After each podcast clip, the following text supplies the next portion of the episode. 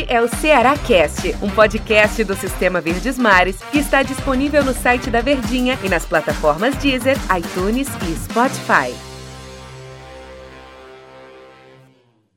Olá, amigo ligado no Ceará Cast. Bom dia, boa tarde, boa noite, boa madrugada para você que tá ligadinho aqui com a gente em qualquer horário que for.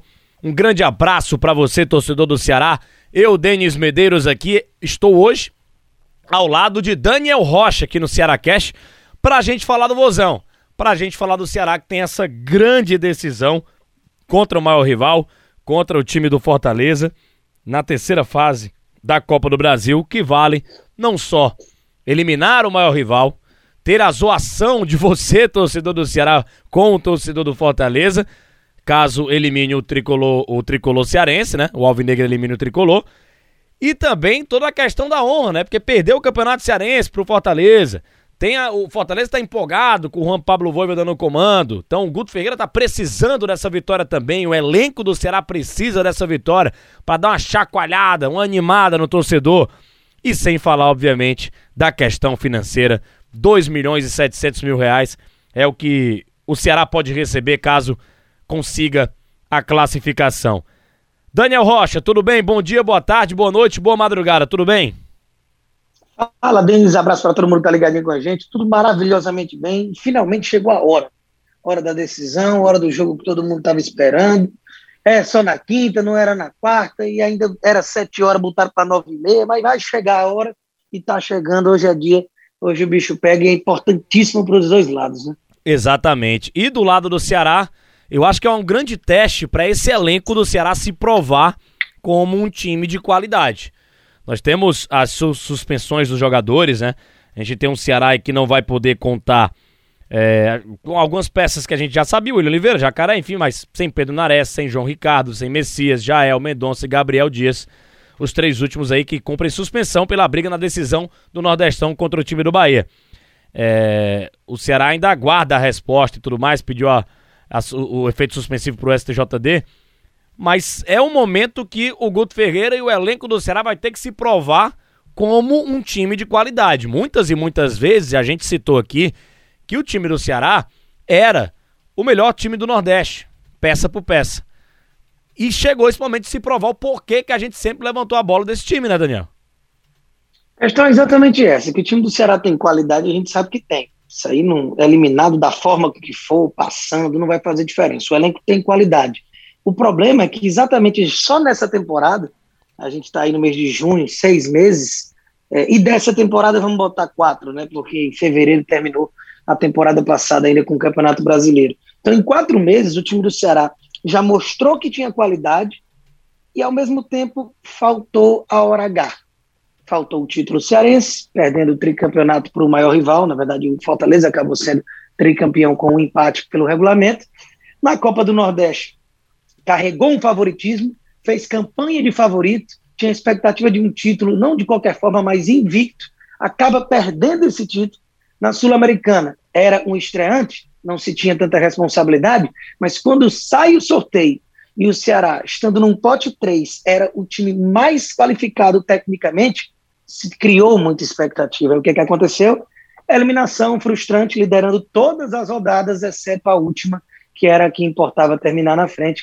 Ou seja, coleção de frustrações na hora H, na hora decisiva. Então, aumentou ainda mais a responsabilidade para que hoje, quando a bola rolar no Castelão, a gente veja um Ceará para mudar de página, para mudar de astral, para jogar desconfiança e problema para o outro lado e acabar, enfim, podendo respirar e ter tranquilidade para o desenvolvimento do trabalho na Série A do Campeonato Brasileiro, que é a principal competição, é o objetivo máximo do Ceará pelo quarto ano seguido. Então, naturalmente, é uma provação, não pela qualidade do elenco, mas que tem condições de chegar na hora H e dar conta do recado, de não titubear. E é isso que o torcedor está esperando. É, exatamente também o Luiz Otávio, é dúvida para a partida, talvez não jogue, né? A gente tem a questão aí do time que pode entrar com Richard no gol. O Guto Ferreira deve escalar o Ceará dessa maneira. Richard no gol. Buiu na lateral direita. Klaus e Jordan, a dupla de zaga. Bruno Pacheco, lateral esquerdo. Charles Oliveira. Fernando Sobral. Vina, Saulo Mineiro e Kleber. esse deve ser o time do Ceará para encarar a equipe do Fortaleza. É um time que a gente parar para pensar, claro, as desconfianças, né, se, se colocam lá para lateral direita com Buiú, para dupla de defesa, querendo ou não, você não ter Messias, não ter Luiz Otávio. É um negócio que deixa o torcedor desconfiado, apesar de que na primeira partida eu gostei da partida do jogo do Klaus e também do Jordan. Agora no meio de campo, pro ataque, são jogadores que depois, que o Guto Ferreira e o próprio torcedor do Ceará depositam uma grande esperança, uma grande confiança nesses atletas, né? Charles Oliveira, Fernando Sobral, que jogou muito bem, aberto pela ponta direita, Vina, o, o cara do time, né? Sa ou, ou, teve, ou deveria ser o cara do time, né? Saulo Mineiro, cara que tá fazendo muitos gols na temporada.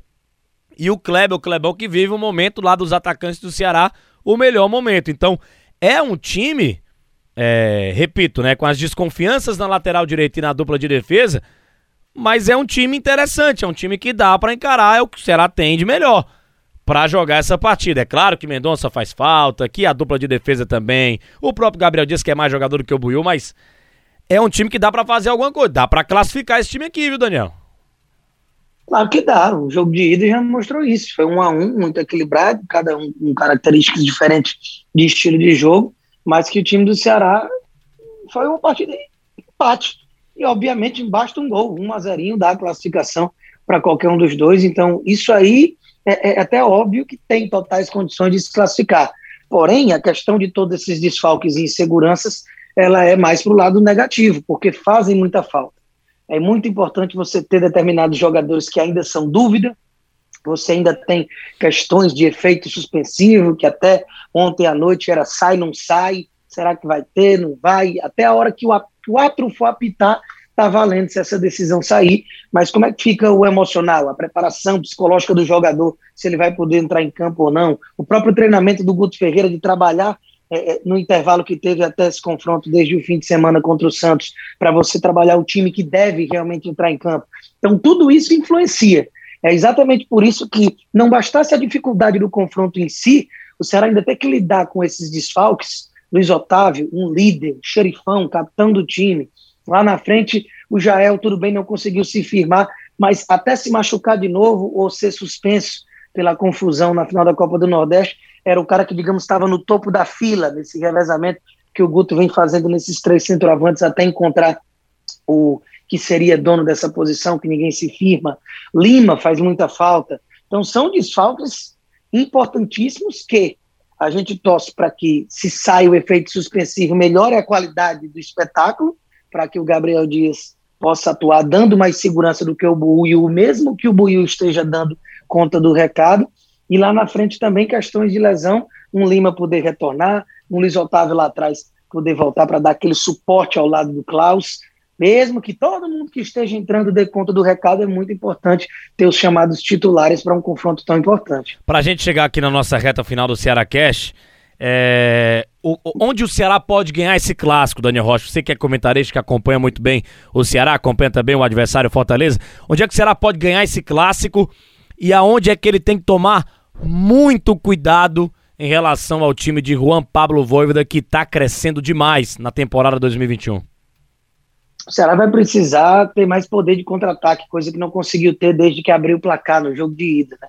Começou o jogo bem, até adiantando um pouco suas linhas, dando um trabalho para a saída de bola do Fortaleza e com nove minutos abre o placar com o gol do Clebão, mas depois a bola foi do Fortaleza, que também não ameaçou tanto no resto do primeiro tempo, só foi começar a pressionar mais efetivamente para a metade da segunda etapa, quando o Elton Paulista empatou, mas faltou o contra-ataque. Faltou o Ceará conseguir criar oportunidades para acabar ampliando o jogo. Então ficou muito, digamos que, sentado no 1 a 0 sem um poderio ofensivo, e que vai ser importante mais uma vez, porque eu não, não sei se o Ceará tem muito interesse em novamente levar para a decisão por pênaltis é, é, uma competição, visto que o aproveitamento de pênaltis do Ceará há alguns anos, mesmo com jogadores que já não estão nem mais no atual elenco e com os que estão, não é dos melhores e você ainda tem o Felipe Alves no gol do adversário que costuma pegar pênalti. Então, é, o Ceará que deve querer resolver o jogo na hora H, ali, nos 90 minutos, seja da forma como for, se for goleada, se for um a 0 sofrido, mas que o árbitro apite e o Ceará consiga essa classificação. Eu imagino que esse deva estar sendo o trabalho psicológico do Guto Ferreira com seus jogadores, então vai precisar dessa melhoria no apetite ofensivo, porque defensivamente a gente já está acostumado a ver um time muito bem postado, que sabe se segurar ali atrás. Arena Castelão, quinta-feira, nove e meia da noite, Clássico Rei. Não tem coisa melhor, meu amigo. Você não pode fazer outra coisa na sua vida amanhã. E de ser... folga. Hora de folga do que acompanhar essa partida na Arena Castelão na quinta-feira. O jogo do Ceará contra a equipe do Fortaleza. Daniel Rocha, deu nosso tempo aqui, um grande abraço e tomara que a gente tenha um grande clássico rei. Olha, um do, me arrisca a falar, e é verdade, todo mundo sabe.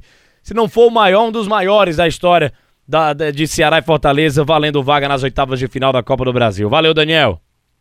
Valeu, grande abraço e até a próxima. Valeu, torcedor.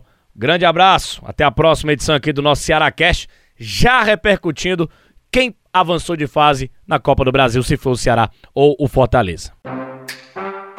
Este é o Ceará Cast, um podcast do Sistema Verdes Mares que está disponível no site da Verdinha e nas plataformas Deezer, iTunes e Spotify.